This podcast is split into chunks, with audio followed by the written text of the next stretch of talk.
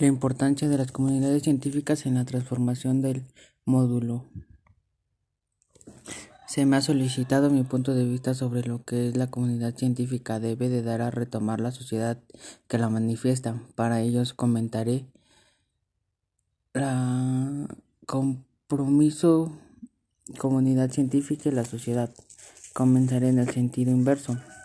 La sociedad aunque en sentido estricto se sobretiene como sociedad ante los recursos de la comunidad científica para que la desarrolle su actividad el concepto de la sociedad como receptora de los beneficios de la aplicación de los conocimientos científicos, muchos más amplios, sobre todo en el mundo global como en la actualidad, en donde el conocimiento realmente se comunica y transacciones, excepto en una minoría de países está muy liberalizada.